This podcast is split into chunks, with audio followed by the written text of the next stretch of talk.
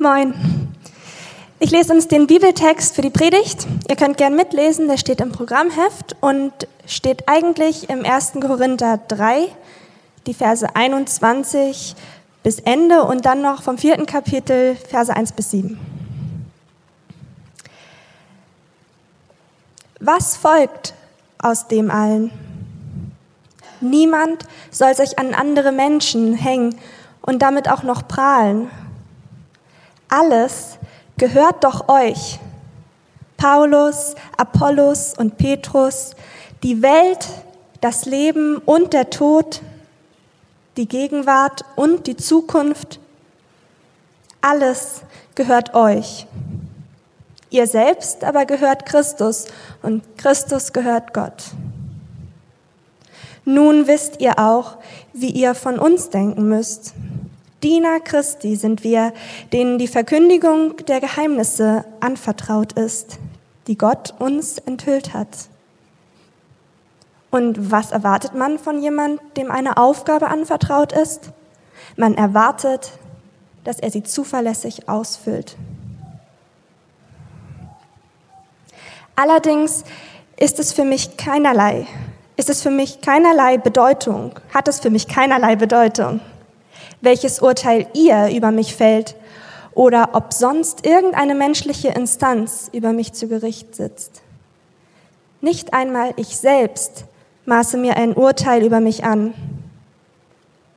Ich wüsste zwar nicht, dass ich mir etwas hätte zu Schulden kommen lassen, aber damit bin ich noch nicht gerechtfertigt. Entscheidend ist das Urteil, das der Herr über mich spricht. Urteilt also nicht vorschnell, sondern wartet, bis der Herr kommt. Er wird alles Verborgene ans Licht bringen, alles, was jetzt noch im Dunkeln liegt, und wird die geheimsten Gedanken der Menschen aufdecken. Dann wird jeder von Gott die Anerkennung bekommen, die er verdient. Geschwister, wenn ich jetzt so viel und mit immer neuen Vergleichen von mir und Apollos gesprochen habe, geschah das in eurem Interesse. An unserem Beispiel wollte ich euch zeigen, was es bedeutet, die Grenzen nicht zu überschreiten, die uns durch die Schrift gesetzt sind. Keiner von euch darf einem von uns auf Kosten eines anderen hervorheben und sich damit auch noch wichtig machen. Was bringt dich überhaupt dazu, so überheblich zu sein? Ist nicht alles, was du hast, ein Geschenk Gottes?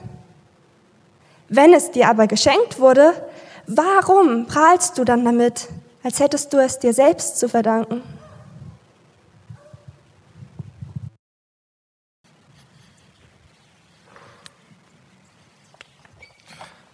Guten Morgen nochmal alle zusammen. Ihr wisst, wir sind in der äh, Fokus 2019 Serie. Also wir haben eine Predigtserie die letzten Wochen und heute auch eben. Und darum, darum geht es äh, um Fokus. Ähm, worauf wollen wir uns konzentrieren vielleicht in diesem Jahr? Wer will ich sein am Ende dieses Jahres? Oder vielleicht kann man auch mal den Fokus legen auf, okay, was kann ich eigentlich? Also mein Potenzial, was so in mir steckt. Und ähm, im Heftchen äh, haben wir tatsächlich so eine Seite freigelassen, wo mein Fokus drüber steht und dann ist so eine DIN A4, DIN A5 Seite frei. Und äh, jedes Mal, äh, wenn äh, ich hier vorne stehe, habe ich gesagt, ich würde euch gerne äh, herausfordern, im Sinne von, dass ihr einen Satz, von dem ihr in der Predigt vielleicht herausgefordert seid oder den, den ihr äh, im Kopf habt oder im Bauch oder wo auch immer, und ihr sagt, meine Güte, ähm, das könnte ein Gebet sein, was ich die nächsten Wochen spreche, damit mein Fokus scharf wird. Ähm, vielleicht im ganzen Jahr.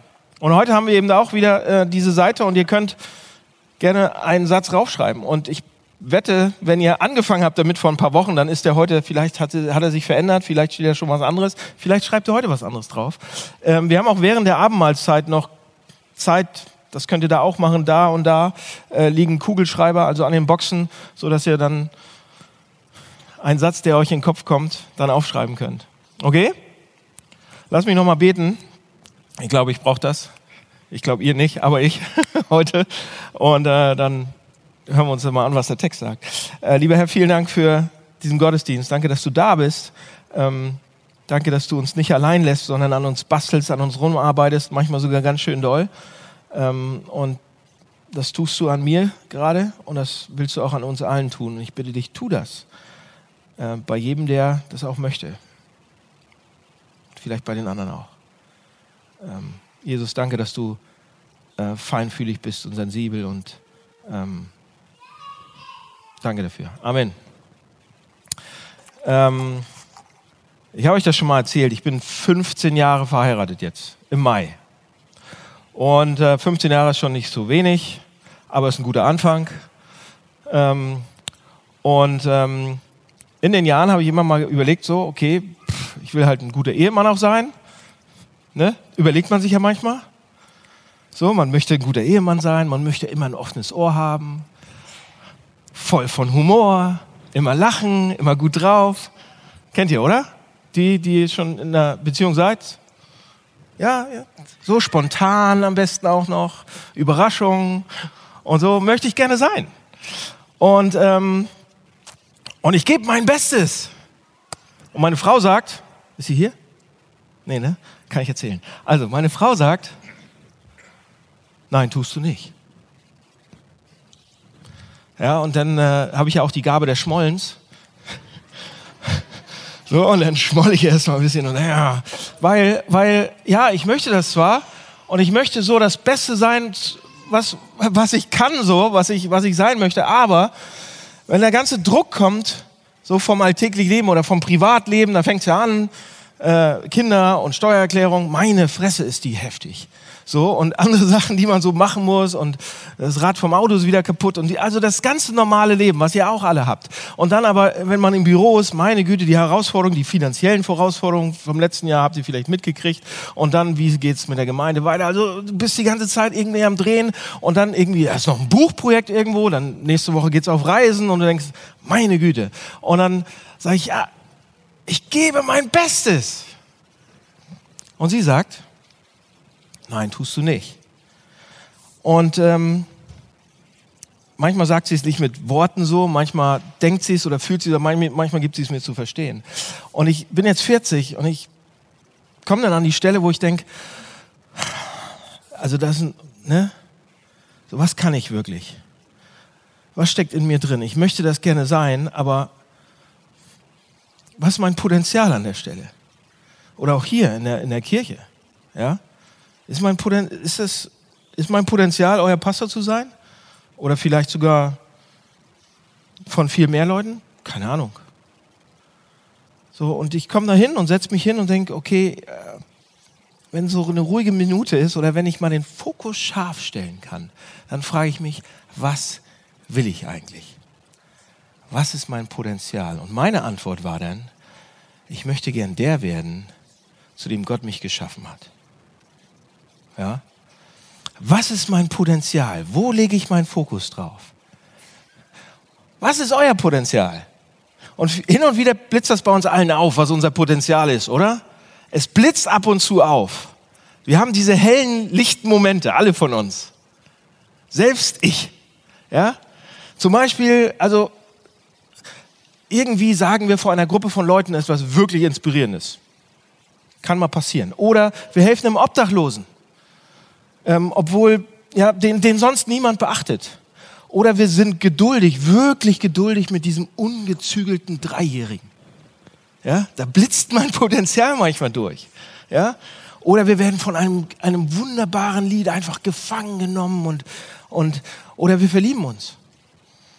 Oder wir verleihen unserem Mitleid Ausdruck. Oder wir schaffen Sachen, die, die wir vorher noch nie geschafft haben. Oder wir beschützen jemanden, indem wir jemand Unangenehmes ähm, die Stirn bieten. Oder wir reparieren Motor. Oder wir vergeben einer Verletzung, die uns irgendwann mal zugefügt worden ist, ähm, und wir vergeben der. Oder wir versagen etwas, was wir eigentlich nie sagen. Ja? Oder wir halten uns bei einer Sache zurück, wo wir uns eigentlich sonst nicht zurückhalten, wenn wir so extrovertierte Typen sind. Ja? Wo wir sonst herausplatzen würden. Und während wir so eine Sachen tun, die meisten von uns, bekommen wir manchmal so eine klitzekleine Ahnung, was in uns steckt, was eigentlich unser Potenzial ist, zu was wir eigentlich fähig sein könnten. Manchmal. Bei den meisten von uns. Bei einigen nie. Aber manchmal passiert das. Leute, und bevor ich richtig loslege und in den Text gehe, nur Gott kennt unser richtiges Potenzial. Ich werde es nicht schaffen, jedem Einzelnen von euch heute sein Potenzial zu zeigen. Oh, schade. Nur Gott kennt das sowieso. Und Gott ist aber so, der, der möchte dieses Potenzial. Der hat uns zu etwas erschaffen und er möchte uns langsam, geduldig dahin führen zu der besten Version, die es von uns geben kann. Ja? Und er hat seine Mittel und Wege. Erzähle ich euch auch nichts Neues. Nur Gott kennt die beste Version von uns und er kümmert sich darum, dass wir dieses, dieses Potenzial erreichen. Er kümmert sich mehr darum als wir selbst. Okay, pass auf. Letzte Woche habe ich eine repräsentative Umfrage gemacht und habe getextet und äh, telefoniert und so weiter und habe gesagt, habe gefragt, ja, bei einigen Leuten, okay, was ist dein volles Potenzial? Und ich habe äh, ziemlich viele Antworten bekommen. Und ich habe das von Leuten innerhalb hier der Kirche gemacht und von Leuten außerhalb des Hamburg-Projekts und habe irgendwie diesen, diese Nachricht geschrieben und habe gesagt, was ist dein volles, kennst du dein volles Potenzial? Und jetzt pass auf, was rausgekommen ist. 90 Prozent der Leute haben gesagt, nein, ich kenne es nicht. 8 Prozent der Leute haben gesagt, ja, klar kenne ich das. Und 2 Prozent der Leute haben gesagt, was? Oh, die gibt's auch, die gibt's immer, die gibt's überall. Pass auf, und, und, aber was mich erschrocken hat, waren diese 90 Prozent, von denen keiner wusste, was ihr Potenzial ist. Und da habe ich gedacht, warte, warte, warte, warte, das muss man eigentlich nochmal unterteilen, diese 90 Prozent. Wisst ihr auch wie? Das ist nur Hälfte, Hälfte. Man muss sie unterteilen. Von diesen 90 Prozent weiß die Hälfte, kennt die Hälfte ihr Potenzial nicht, weil sie sich unterschätzen, weil sie einfach nicht wissen, die andere Hälfte allerdings, die sagt, nein, ich kenne mein Potenzial nicht, weil es so geil ist. Weil ich so der Hammer bin, weil ich es noch nie erreicht habe. Ja? Also, ähm, und das ist natürlich ein feiner Unterschied, oder? Ich habe in den letzten Jahren, habe ich, ähm, ich weiß gar nicht, wie lange das her ist, zwei Jahre glaube ich, da habe ich ein Buch gelesen äh, von äh, Lawrence Peter. Und äh, der war äh, Professor, den gibt's leider nicht mehr, aber war Professor und der hat das Peter-Prinzip entwickelt. Kennt ihr das? Das Peter-Prinzip. Das war früher, so in den 80ern war das ein Standardwerk. Personalentwicklung, bla bla bla, alles, das, das haben die auch weiterentwickelt. Aber das Peter-Prinzip ist eigentlich, ich, ich habe das das erste Mal gelesen und dachte, ne, das stimmt. Pass auf, das Peter-Prinzip sagt, dass in jeder Firma oder in jeder kleinen Hierarchie oder selbst wenn, man, wenn es da keine gibt, dass Leute so lange beschäftigt werden, äh, befördert werden, dass so, leid, so lange Leute auch die Leiter weitergehen und so weiter, bis sie irgendwann das Level erreicht haben, das Level, auf dem sie inkompetent sind. Ja, Peter. Und ähm, auch wenn es irgendwie so provokant, provokant war und irgendwie ein bisschen sarkastisch auch das Buch. Aber was er damit meint ist, er sagt, es, es gibt einen Ingenieur oder einen Manager, stellt euch das so vor, er sagt, es gibt einen Ingenieur oder Manager, der ist richtig gut als Ingenieur. Der ist richtig, der kann Brücken bauen, alles. Und weil er das so gut macht, wird er halt befördert in seiner Firma, kriegt er mehr Verantwortung und so weiter. Aber der ist so schlecht im Organisieren und kann Menschen nicht führen. Also ist er auf der Stufe komplett inkompetent. Das heißt, hier hat er ein riesen Potenzial. Und weil alle denken, er ist so toll und so groß, und das sagen die vielleicht so, fällt er hoch. Und irgendwann ähm, ist er komplett inkompetent. Und es funktioniert nicht mehr. Oder wenn ein Lehrer so richtig, richtig gut ist. Kennt ihr? So ein richtig guter Lehrer. Ich hatte als ähm, äh, in der Oberschule einen Physiklehrer, der war unglaublich. Der war unglaublich gut. Das war auch mein bestes Fach tatsächlich. Also, und ähm, der war ein richtig guter Pädagoge, weil er lehren konnte, weil er Spaß dran hatte, mit uns Wissen beizubringen. Und dann sollte er irgendwann Schul, äh, in die Schulverwaltung als Schulchef. Der war total Mister. Der konnte nicht, der war, war kein Politiker, der konnte nicht in die Verwaltung, wie viel Geld und hier und da. Das, da war der, der ist er hochgefallen, gab noch nicht mal viel mehr Geld war halt Stufe 12 oder was weiß ich und als Lehrer und er war einfach schlecht an der Stelle. Sein Potenzial war da richtig gut und dann sollte er aber höher und höher und höher und immer höher und dann war er doof. Das war das Peter-Prinzip. Also, dass man so lange, weil man so toll ist, weil man so ein Riesenpotenzial hat und viele von uns machen das ja mit und sagen, ja, ich habe so ein Potenzial und ich muss weiter und so weiter. Und irgendwann bist du dann da und sagst, hätte ich mal nicht gemacht wie komme ich aus der Nummer wieder raus? Ja? Aber wir haben unser Potenzial da gar nicht angeguckt. Wir sind einfach immer wieder die Leiter hoch und standen da. Und dann, pass auf, und das ist das eine Prinzip, man kann sagen, okay, das ist für die, die denken, sie haben unglaublich gutes Potenzial und sind unglaublich gut. Aber es gibt auf der anderen Seite das Paula-Prinzip. Kennt ihr das? Schon mal gehört? Peter Paula. Merkt ihr was, ne? Aber da will ich gar nicht so sehr drauf eingehen, weil beim Paula-Prinzip, da gibt es einen Professor, der heißt Tom Schuller. Und das sind nicht meine Worte, sondern das, was er geschrieben hat. Und er sagt, Peter-Prinzip, alles klar, aber beim Paula-Prinzip ist, dass es, das ist ein Phänomen, dass vor allem Frauen häufig an Stellen ausharren, wo sie eigentlich völlig überqualifiziert für sind. Und er sagt, das ist durch die Bank auf sämtlichen Karriereleveln überall und das hat negative Konsequenzen. Für die Frauen, für die Gesellschaft, für alle. Es ist ungerecht, dass jemand mit genauso guten oder besseren Ausbildung irgendwie, dass, dass das nicht honoriert wird. Oder dass es, das ist sogar unsinnig, sagt er, weil er es für Ressourcen vergeudet. Er sagt, und das ist ein moderneres Buch als, als Peter, er sagt, wenn der Fachkräftemangel das wäre überhaupt kein Thema. Wir würden das Wort nicht mal kennen, wenn Frauen auf Stellen gehoben werden, wo sie hinpassen und nicht irgendwie ver verurteilt, verdammt werden in irgendwelchen Teilzeitjobs, äh, wo sie einfach überqualifiziert sind, für äh, irgendwie zu, zu weiterzumachen. Und dann geht es die ganze Zeit weiter in dem Buch und erklärt, warum das so ist. Ähm, und da gibt es, ich gehe gar nicht mehr drauf ein eigentlich, weil am Ende, am Ende, am Ende gibt es halt die, die sich überschätzen und sagen, das ist mein Potenzial, ich will da hinkommen. Und an, an einer anderen Stelle gibt es halt auch oft diejenigen, die sagen, mm, ich weiß gar nicht, ob ich es kann und, ähm, und so weiter. Und die sich unterschätzen. Die sich überschätzen, die sich unterschätzen. Überschätzung, Unterschätzung. Das ist der Punkt, den ich machen will eigentlich. Ja?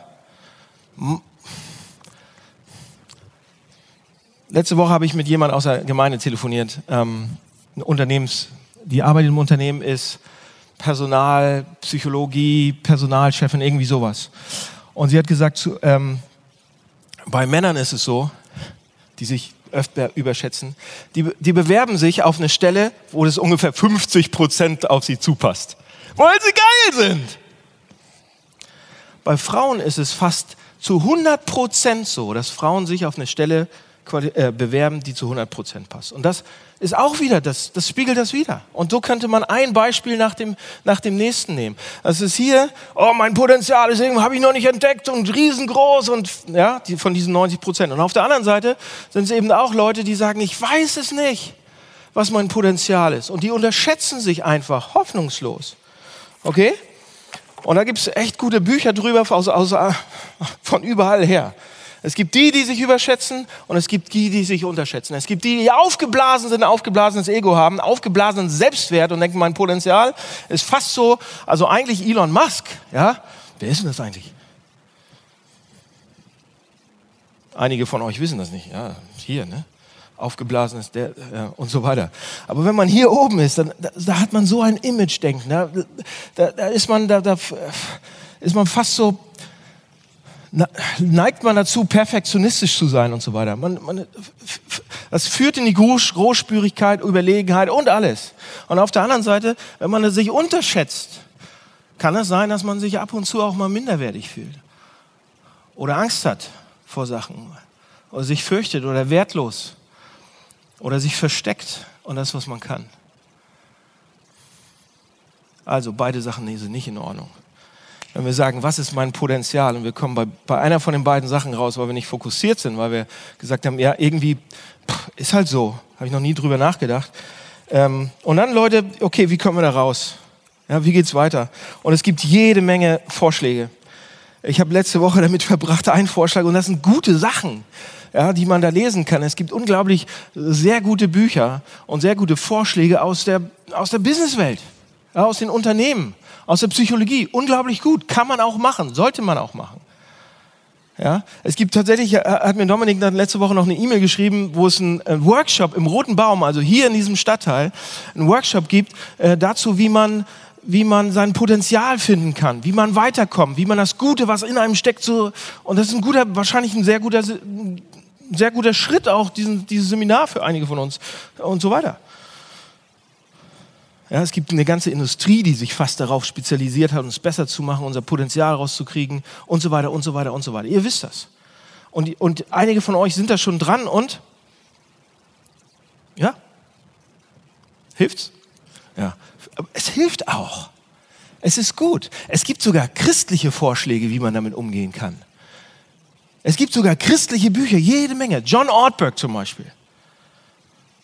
Ihr merkt schon, das ist nicht ein besonders gutes Buch. Aber John Ortberg sagt zum Beispiel, als Christen, ihr habt all diese Zusprüche, ihr habt so ein Riesenpotenzial. Ja, ihr könnt Berge versetzen. Ihr könnt auf dem Wasser gehen. Ihr könnt Wasser in Wein machen. Wenn ihr Christen seid, dann könnt ihr all diese Sachen machen. Ja, da gibt es diesen Ausspruch von Jesus, der sagt, ey, wer mir nachfolgt, ihr werdet noch größere Dinge tun als ich selbst. Und er sagt, macht das, ihr könnt das, da steckt euch, glaubt mehr daran, betet mehr, macht diese und diese und diese Sache, strengt euch mehr an. Ihr habt das alles in euch, ihr habt diese Gottes, Gottes Ebenbildlichkeit, die ist da, ihr müsst euch ausstrecken danach, ihr müsst sie euch holen. Ja, und viele von uns haben das versucht. Und die Frage ist, warum kann ich denn immer noch nicht fliegen? Hab ich versucht. Letztes Jahr Okay, das ist ein bisschen witzig, aber letztes Jahr waren wir in Norwegen im Urlaub und die haben immer so eine Decks, wo die Boote, also so ein Undock, so ein Dock, wo man die Boote festmacht und dann, das Wasser ist ziemlich kalt, aber ich habe gedacht, na gut, ich habe wirklich, ja, ich habe gedacht, okay, Jesus. Und ich bin hoffnungslos ersoffen. Also fast. Ich bin eingefallen. Ne? Man kann ja ab und zu mal diese Sachen probieren. Auf Wasser laufen und so Wasser und Wein sind meine beiden Favorites, die ich ab und zu probiere. Aber jetzt. Ja, und ihr merkt schon, ich bin einfach an der Stelle, ich weiß, du, du machst auch Wasser oder Fliegen. Flieg nicht runter, Hans-Peter jetzt. Also, vielleicht habt ihr es auch schon mal versucht oder nicht. Die Christen sagen, hey, die christlichen Autoren, da steckt alles in dir drin.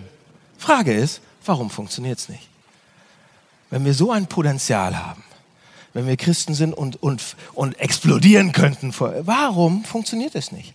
Warum habe ich das nicht gerade, mein Potenzial? Und die Antwort ist im Text. Paulus kommt zu 1. Korinther 3 und der Text ist erstmal komisch, oder? Pass auf, 1. Korinther 3, Paulus. Paulus schreibt das, da hat es geschmissen, glaube ich. Keiner hat es gesehen.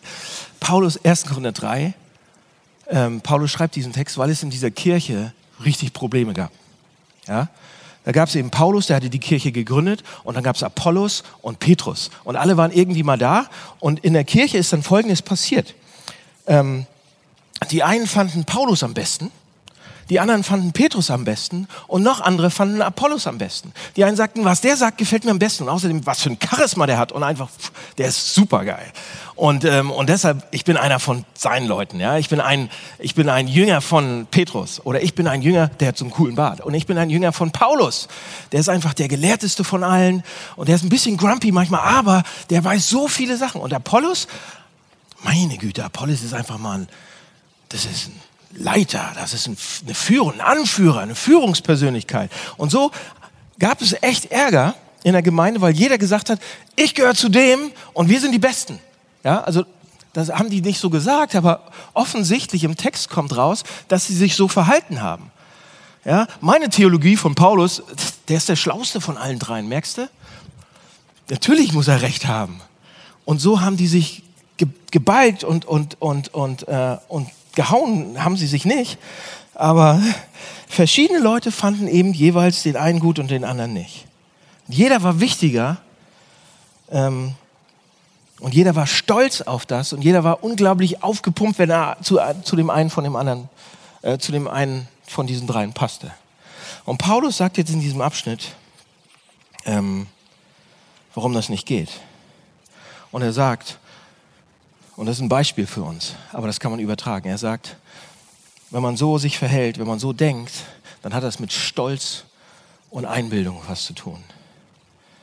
Ähm, und Vers 6 sagt er das wörtlich, da sagt er nicht überheblich und nicht Menschen gegenseitig ausspielen. Seid nicht überheblich, spielt euch nicht gegenseitig aus. Sagt nicht, dass der eine besser ist als der andere oder der eine was besser kann. Als und, und ihr sagt, ja, das ist okay, spielt euch nicht gegenseitig aus, seid nicht überheblich, das ist ja nichts Neues, oder? Paulus verwendet das Witzige an der Stelle, also wir hören das vielleicht auch von seit dem Kindergarten und so weiter, aber Paulus, was er hier macht, ist, der verwendet an der Stelle, das könnt ihr jetzt nicht, nicht gleich wissen oder nicht gleich sehen, aber an der Stelle im Text benutzt er ein Wort, das heißt nicht das ursprüngliche griechische Wort für Stolz, was Hybris wäre, ja, sondern er benutzt ein anderes Wort, Physio, Physio. Ja, er benutzt das nur fünfmal in all, das ist, Paulus ist der Einzige der in der Bibel, der dieses Wort benutzt. Und indem Paulus das verwendet, will er zeigen, das ist hier wichtig. Das ist mein Thema im ganzen Brief. Er benutzt es fünfmal einmal im Kolosserbrief, sonst nirgendwo anders. Und er sagt, ich benutze das Wort an dieser Stelle, weil ich euch was zeigen will. Und zwar über euer menschliches Ego, über euren Selbstwert. Wo wir ja hinkommen mit unserem Potenzial. Ja, da ist die Connection. Und Paulus sagt, ich benutze dieses Wort. Wisst ihr, was das Wort bedeutet? Das bedeutet nicht stolz so, sondern das Wort bedeutet aufgeblasen sein. Also aufgeblasen sein. Und, und äh, dieses Wort ist verwandt mit dem Wort Blasebalg. Auch wenn die damals keinen Blasebalg hatten. Aber von der Wurzel her ist das Wort verwandt. Und, und pass auf, stellt euch mal so ein Blasebalg vor. Kennt ihr das? Mit dem man früher diese Luftmatratzen aufgeblasen hat? Blasebalg. Heute auch noch. Heute macht man es elektrisch. Früher Blasebalg. Ja, und wenn er so richtig groß war, sagt Paulus, aufgeblasen. Seid nicht aufgeblasen. Und er verwendet dieses Wort, weil er uns damit was sagen will. Über, unsere, über unser Ego, über warum wir da sind oder da sind. Er will uns was zeigen. Wisst ihr was? Ich weiß es. Er will uns was zeigen über unser menschliches Ego. Er sagt uns, ähm, wenn wir wenn die Leute, die so gehandelt haben, aber im ersten Korinther, dann sagt er, dann ist man so aufgeblasen, dass man fast platzt, wie so ein Luftballon, wie so ein aufgeblasener Blase, Blasebalg, wie so ein Bauch, der einfach riesen zu groß ist, aufgeblasen, übermäßig vergrößert. Und er sagt, das menschliche Ego ist genauso. Und er benutzt diesen Blasebalg, um uns was zu zeigen. Und zwar vier Sachen über die menschliche Seele, über unser menschliches Ego, über unseren Selbstwert. Ja? Vier Sachen. Und das erste, was er uns zeigt, ist, es ist leer, aber es ist voller Schmerz. Es ist rastlos und ziemlich zerbrechlich. Okay, diese Sachen zeigt er uns. Und das ist echt heftig, weil ich habe gedacht, ich rede mit euch über, okay, was ist euer Potenzial? Und dann lande ich bei, so, bei sowas. Aber wir müssen dahin, ich muss mal ein bisschen tiefer gehen. Ich könnte euch sagen, ja, macht, das ist euer Potenzial. Und ihr denkt, ja, yeah, geil. Ich zeige euch, warum ihr noch nicht laufen könnt auf dem Wasser. Oder Paulus zeigt uns das und das hat mit unserem Ego zu tun. Also vier Sachen, was unser Ego, wie unser Ego ist. Das erste ist, es ist leer. Es ist, wenn es aufgeblasen ist, ist da nichts drin. Und Sören Kierkegaard ähm, hat ein Buch geschrieben vor langer Zeit, Die Krankheit zum Tode, eines meiner krassesten, aber Lieblingsbücher irgendwie auch. Und er sagt, der normale Zustand des menschlichen Herzens oder der menschlichen Seele, unserer menschlichen Identität, ist, dass wir versuchen, irgendetwas zu bekommen und, und uns rein zu, da wo dieses Loch ist, da wo es leer ist, irgendwas zu nehmen, nur nicht Gott. Gott sollte da nicht rein, das sieht aber genauso aus, wie als wenn das so so wo das Gott gut reinpassen würde, aber Gott soll da nicht rein. Und dieser Sören Kierkegaard sagt, wir, wir versuchen unsere Identität auf etwas zu bauen, außer auf Gott. Wir nehmen irgendwas. Und Stolz, ja, in diesem Sinne wie Paulus im geistlichen Sinne, ist eigentlich die Illusion, dass wir in der Lage sind, unser Leben in die eigene Hand zu nehmen und selbst unseren eigenen Wert zu, zu geben, indem wir irgendwas reinbauen, so Erfolg oder Sicherheit oder was wir alles schon schaffen oder was wir können oder sonst irgendwas. Oder Material, so Materialismus, irgendwelche Sachen, die wir haben. um uns zu beweisen, dass wir einen Lebensinhalt haben, dass das nicht mehr leer ist. Ja, wir wollen unserem Leben Sinn geben. Es ist zwar leer, aber wir packen da alles Mögliche rein, was es so gibt. Ja, wir packen alles rein, um unser Potenzial festzulegen, wie toll wir sind, wo wir noch hinwollen und so weiter. Und wir tun so, als wenn wir keinen Gott bräuchten. Und ihr wisst das selber. Du, kannst eigentlich reinhauen, was du willst. Die Leute, die alles haben und alles reingehaut haben, denen geht es genauso wie euch. Leer. Paulus sagt, es ist leer. Dass unser Ego versucht, auf etwas zu bauen, aber nicht auf Gott.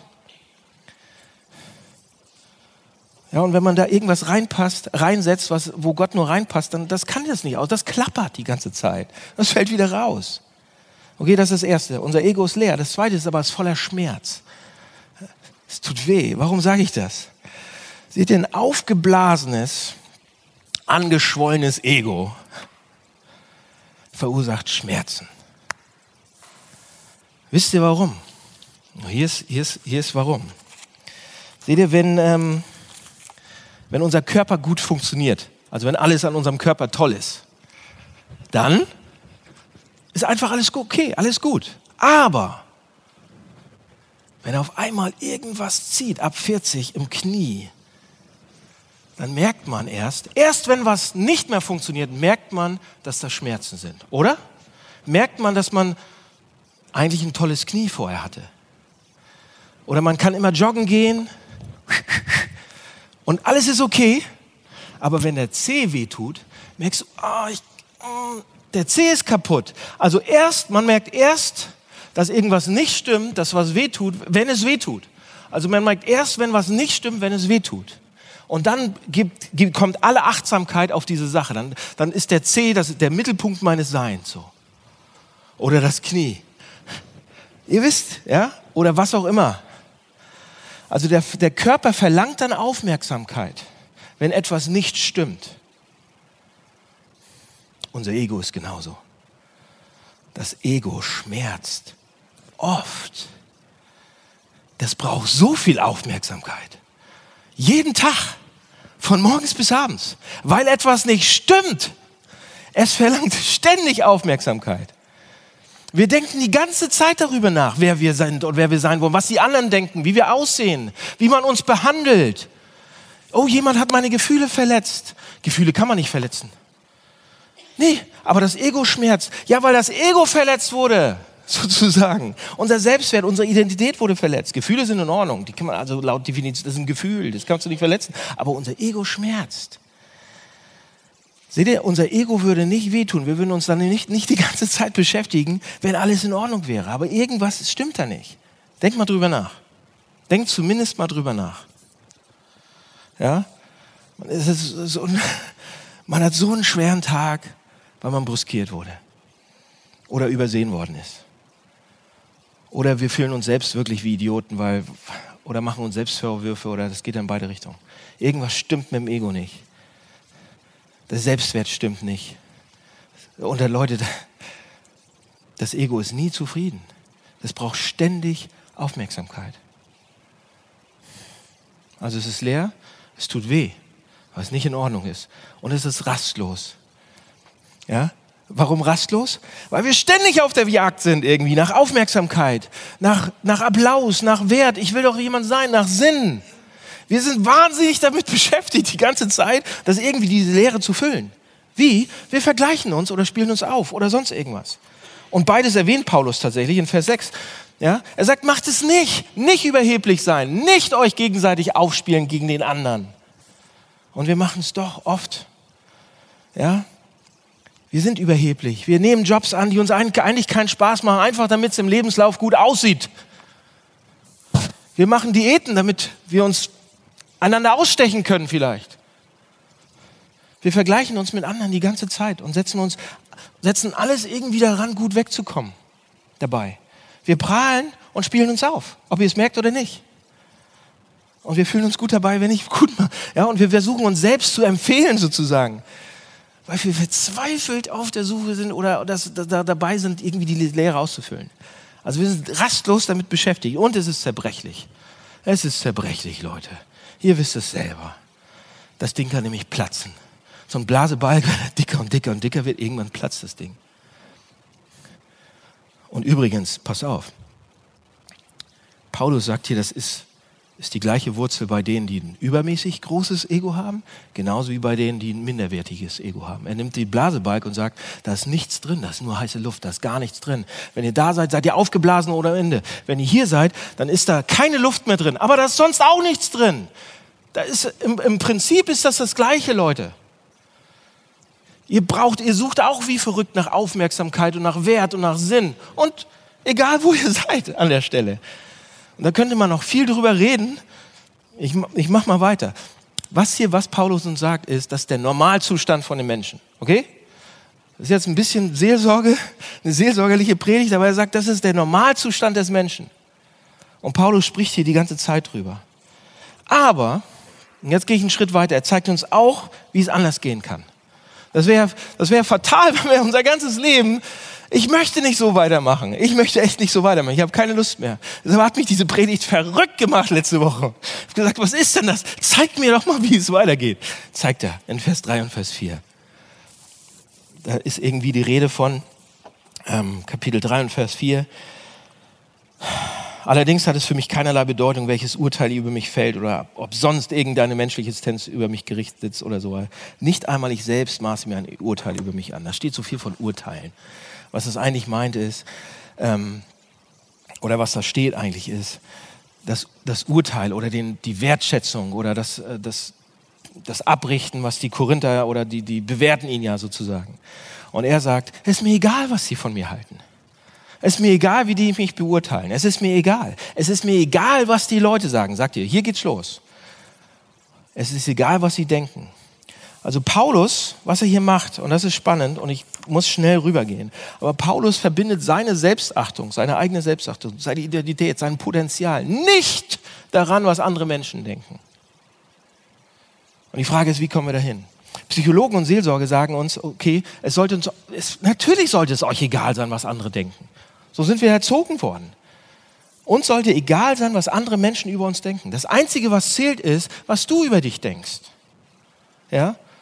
Nicht die Maßstäbe von anderen, sondern deine Maßstäbe sind wichtig. Entscheide du, was du willst und sei es dann. Und wenn es dann in unserer Welt jemand ein Problem hat mit zu, zu, zu, zu, zu einem kleinen Selbstwert, also wenn irgendwo jemand zum, zum Psychologen geht und sagt, ich habe zu kleinen Selbstwert, was wir normalerweise machen, was wir versuchen ist, mit einem höheren Selbstwertgefühl das auszugleichen oder dahin zu kommen. Erkenne, wie großartig du bist. Sieh doch, wie großartig du bist, wie großartig du geschaffen bist, was für ein wunderbarer Mensch du bist, was du alles schon erreicht hast, was du alles erreichen kannst. Egal, was die Leute sagen.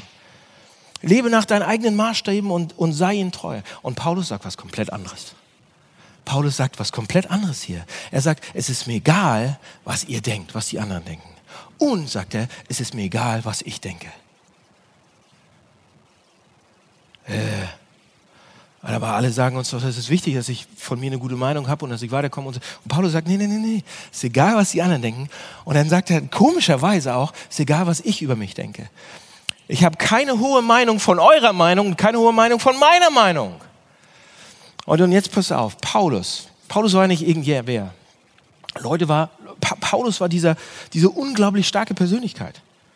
Paulus war, man könnte fast sagen, wenn, wenn man ehrlich ist, versucht es mal, Paulus war einer der zehn einflussreichsten Menschen auf diesem Planeten. Neuen Testament, fast, fast allein von ihm.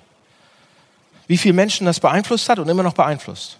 Paulus war garantiert einer der zehn nach Jesus. Ja, aber das ist echt dicht dran so. Unglaublich starke Persönlichkeit, enorm charakterstark, ungeheurer Einfluss, viel Selbstvertrauen. Das war ein Pharisäer, der ist so durch die Welt gegangen. Der hat die Kirche am Anfang verfolgt ohne Ende, hat von jedem Brief geholt, hat gesagt, ich räume hier jetzt mal auf weil ich das kann. Ja, und ich das will. Und er packte die Dinge an. Und nichts konnte ihn ermutigen. Nichts konnte ihn ermutigen. Das war so ein Paulus. So groß wahrscheinlich. Ein bisschen kleiner als ich. Aber Paulus, der war innerlich ein Monster. ein Held. So. Und dann schreibt er in 1 Timotheus 1, 1, Vers 15. 1 Timotheus 1, Vers 15 schreibt er, und das finde ich total spannend, dieser Typ, der so ein Selbstbewusstsein hat, der weiß, wo sein Potenzial ist. Da oben. Er kommt so rein und denkt, und alle, wow, Paulus, Gemeindegründer, yeah. Und ne? So. Der größte Mann überhaupt. Und dann schreibt er in 1. Timotheus 1, Vers 15, da schreibt er, ja, er schreibt mit seinen Worten, Christus ist in die Welt gekommen, um Sünder zu retten. Super. Auf dieses Wort ist Verlass, das ist eine Botschaft, die vollstes Vertrauen verdient und so weiter. Und einen größeren Sünder als mich gibt es nicht. Einen größeren Versager als mich gibt es nicht. Einen größeren Mistkerl als mich gibt es nicht. Einen, einen Mann mit mehr Schattenseiten und mehr Charakterschwächen als mich gibt es nicht.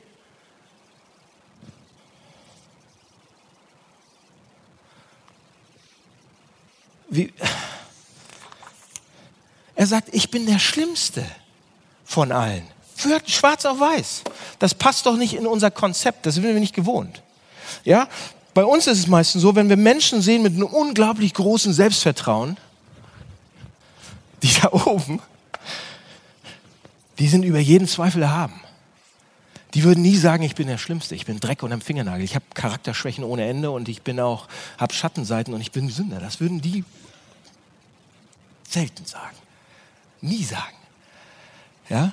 Abgrundtief ehrlich und sich aller möglichen moralischen Mängel bewusst und trotzdem gleichzeitig gesund, stark auftretend und selbstvertrauend nur aus, aussprühen, ausstrahlen. Wir können das nicht. Wisst ihr, warum wir das nicht können? Weil wir uns selbst beurteilen. Paulus macht das nicht, aber wir machen das. Paulus sagt, dass weder die Korinther, dass er sich von keinem bewerten lässt. Überhaupt nicht. Dass er zwar seine Schattenseiten kennt und sich selbst kennt, aber sie nicht mit seiner Identität verknüpft. Er ist keiner, der die Sünde sieht und was er gerade gemacht hat und dann, und dann seine Z Z äh, Identität zerstören lässt. Aber er ist auch keiner, der sich gratuliert und sagt, oh, du bist geil gemacht, Paulus. Macht er auch nicht. Er kennt alle möglichen Schattenseiten, Charakterschwächen, Sünden und alles. Und auch alles mögliche Gute und die Leistung. Aber er weigert sich, das mit seinem Ego zu verknüpfen, mit seiner Identität zu verknüpfen. Und deshalb kann er sagen, ich bin zwar der schlimmste Sünder. Ich glaube das wirklich. Ich glaube, der hat das geglaubt. Zutiefst. Aber das hindert mich in keinster Weise daran, die Dinge zu tun, die Gott mir aufgetragen hat. Und zwar mit Freude und mit Leidenschaft und mit Vollgas. Und, es, und was ich gestern Abend gemacht habe, das verknüpfe ich nicht mit meinem Ego. Warum nicht? Seht ihr, Leute, wir sind genau das Gegenteil von Paulus, oder? Wenn ich, wenn ich was Schlechtes gemacht habe, meine Fresse, dann halte ich mich für einen schlechten Menschen. Oft genug. Und mein Selbstvertrauen leidet darunter. Und ich denke, ey, kann ich diese, kann ich das überhaupt noch machen alles? Kann ich überhaupt noch beten vernünftig? Kann ich überhaupt diese Gemeinde leiten? Kann ich überhaupt, kann ich das überhaupt? Ich bin so, ich habe so eine Schattenseiten, das glaubt ihr gar nicht. Paulus kannte uns ja noch nicht und mich. Hätte das wahrscheinlich nicht gesagt. Ja? Wenn ich mich für den größten Sünder halte, für einen Menschen voller Lust und Gier und Geiz und Stolz und all diesen anderen Dingen, von denen Paulus sagt, dass er sie hat, der hat sie auch. Paulus sagt, das habe ich. Dann ist es bei uns meistens so, dann bin ich, habe ich kein Selbstvertrauen mehr. Ich fühle mich echt schlecht. Ich fühle mich scheiße. Ich fühle mich nicht gut. Und ich fühle mich eher da. Mein Potenzial ist echt runter. Ich habe kein Potenzial. Und auch wenn du mir sagst, ich soll auf Wasser laufen, das, das geht gerade nicht. Ich weiß nicht mal, wo Jesus ist. Hinten, vorne, überall. Ich habe keine Ahnung. Ja? Weil wir uns selbst beurteilen. Wir setzen unsere Maßstäbe dann und dann verdammen wir uns irgendwie und sagen, du bist so schlecht und mein Ego ist so schlecht und alles ist so schlecht. Und Paulus sagt, ist mir egal, was die denken. Ist mir egal, was ich selber denke. Sein Ego bekommt keine Aufmerksamkeit von ihm. Merkt ihr das? Das ist der Punkt. Ob er was Gutes macht oder was Schlechtes macht, er bezieht es nicht auf sein Ego, auf sein Potenzial. Er sagt, es ist nicht mehr nötig, über mich selbst nachzudenken. Es ist nicht mehr nötig, diese Sachen auf mich selbst, auf mein Ego, auf meinen Selbstwert zu beziehen. Es ist nicht nötig, dass ich Fragen stelle, oh, gebe ich jetzt ein gutes Bild für euch ab? Bin ich gut genug für euch? Wie komme ich rüber? Will ich überhaupt hier sein? Was Paulus macht, und das ist der Punkt, er lässt nicht mehr jedes Gespräch, jeden Gedanken, jede Erfahrung auf sich selbst beziehen. Er bezieht es nicht mehr auf sich selbst. Ich höre auf, sagt er, mich mit mir selber zu beschäftigen. Und jetzt überlegt mal, jetzt überlegt mal, was das bedeuten würde, sich nicht mehr selbst darunter zu machen oder dem wie so ein Verrückter hinterher zu, zu, zu hecheln. Was wäre das? Was wäre das, wenn wir so ein Selbstbewusstsein hätten? Wenn wir selbst wüssten, dass der Herr des Universums auf meiner Seite ist? Jemand anders für mich abgeurteilt wurde. Dann kann es nicht sein, dass ich, dass ich nicht mehr aufgeblasen bin, sondern mein, mein Ego erfüllt wird mit was anderem? Nicht mit einem starken Selbstgefühl. Nein, nein, nein. Auch nicht mit einem schwachen Selbstgefühl, auch nicht. Es hat nichts mit Selbstwert zu tun oder mit Potenzial. Ist mir egal. Weder Selbsthass noch Selbstliebe. Nicht höher von mir denken, nicht geringer. Einfach weniger an mich denken. So, jetzt die letzte Frage, mich durch. Wie kommen wir dahin, dass wir das mal eine Woche schaffen? Task, Job für nächste Woche für uns alle. Eine Woche nicht an uns denken die ganze Zeit.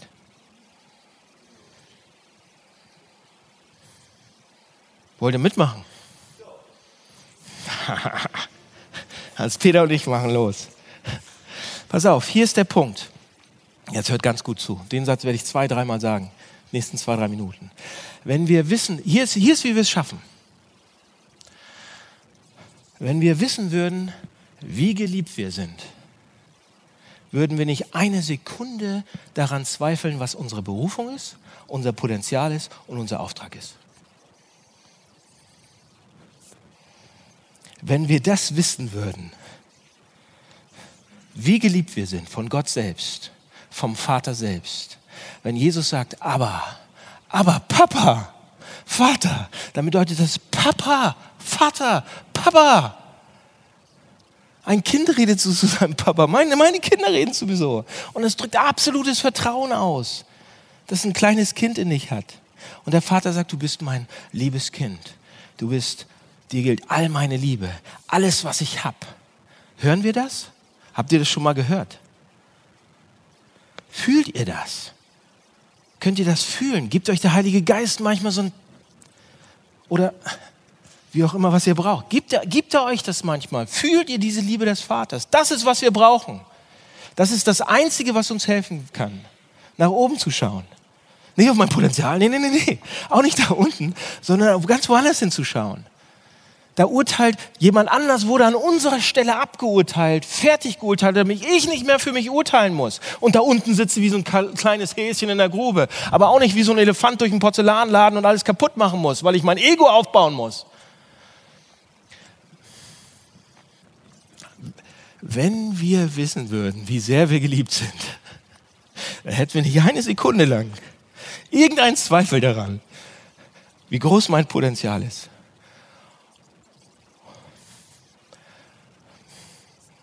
Wisst ihr, warum Petrus nicht auf dem Wasser laufen konnte? Weil er auf sich geschaut hat. Ihr kennt die Geschichte, oder? Jesus kommt auf dem Boot, auf dem Wasser angelaufen. Petrus soll aussteigen, er steigt auf. Und solange er auf Jesus schaut, kann er laufen. Wir können nicht laufen, weil wir nicht auf Jesus schauen. Wir schauen auf uns. Mose, solange er den Stab hatte und auf Gott vertraut hat, konnte er alles damit machen. Wasser aus dem Felsen und, und, und, und so weiter. In dem Moment, wo er nicht mehr auf Gott geschaut hat, sondern auf sich, hat es nicht mehr funktioniert. Und da könnt ihr die Bibel einfach von vorne bis hinten durchblättern, ist immer das Gleiche. Ist immer das Gleiche. So, sobald wir aufhören, auf Jesus zu gucken, auf Gott zu gucken, zu Ende. Deshalb, Freunde, eine Woche versuchen wir das. Nicht mehr auf uns zu gucken, wenn ihr mitmachen wollt, sondern auf Jesus, auf seine Möglichkeiten, auf das, was er kann auf das, was er gemacht hat, auf das, wie er ist. Wenn ihr dann, in, wenn ihr dann Kritik bekommt, nächste Woche, und ihr schaut nicht auf euch und wie das weh tut und hier und da, sondern auf Jesus, wie sehr er kritisiert wurde, wie er kaputt gemacht wurde, wie er nicht nur kritisiert wurde, sondern fälschlicherweise abgeurteilt wurde und Gerichtsverfahren gekriegt hat, was was nicht nur Kritik war, sondern mal an den Haaren herbeigezogen. Für was? Damit er euch bekommt. Ja? Oder ihr werdet übergangen nächste Woche und jemand zahlt euch nicht. Ihr seid Musiker und die geben euch das Geld einfach nicht.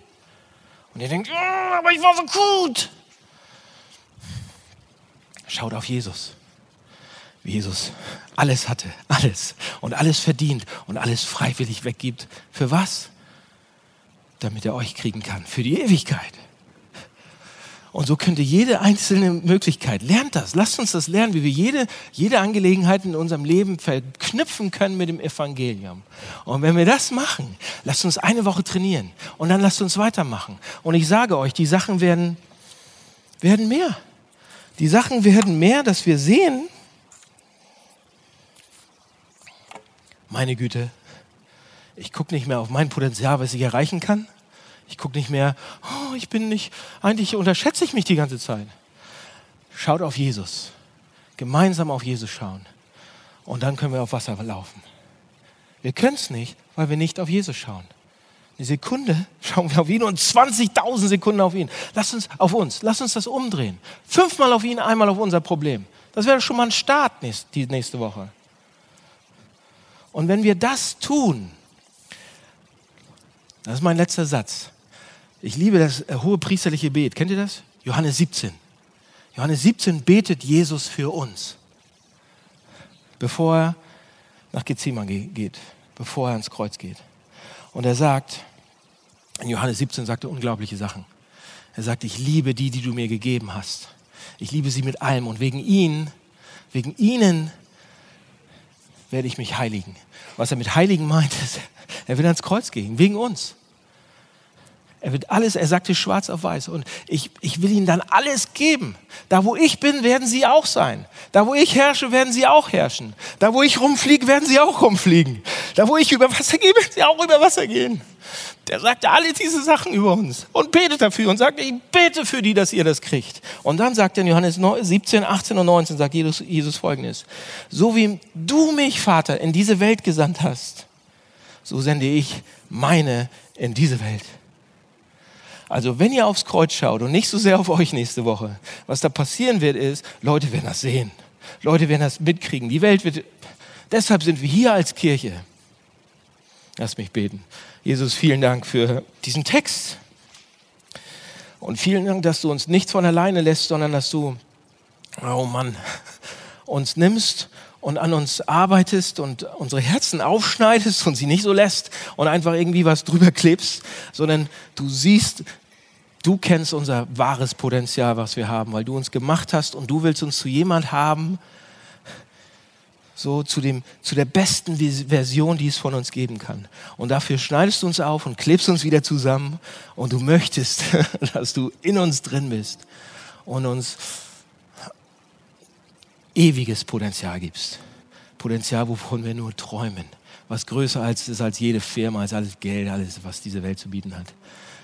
Und Jesus, nimm uns und, und, und bring uns das bei. In der nächsten Woche und darüber hinaus. Amen.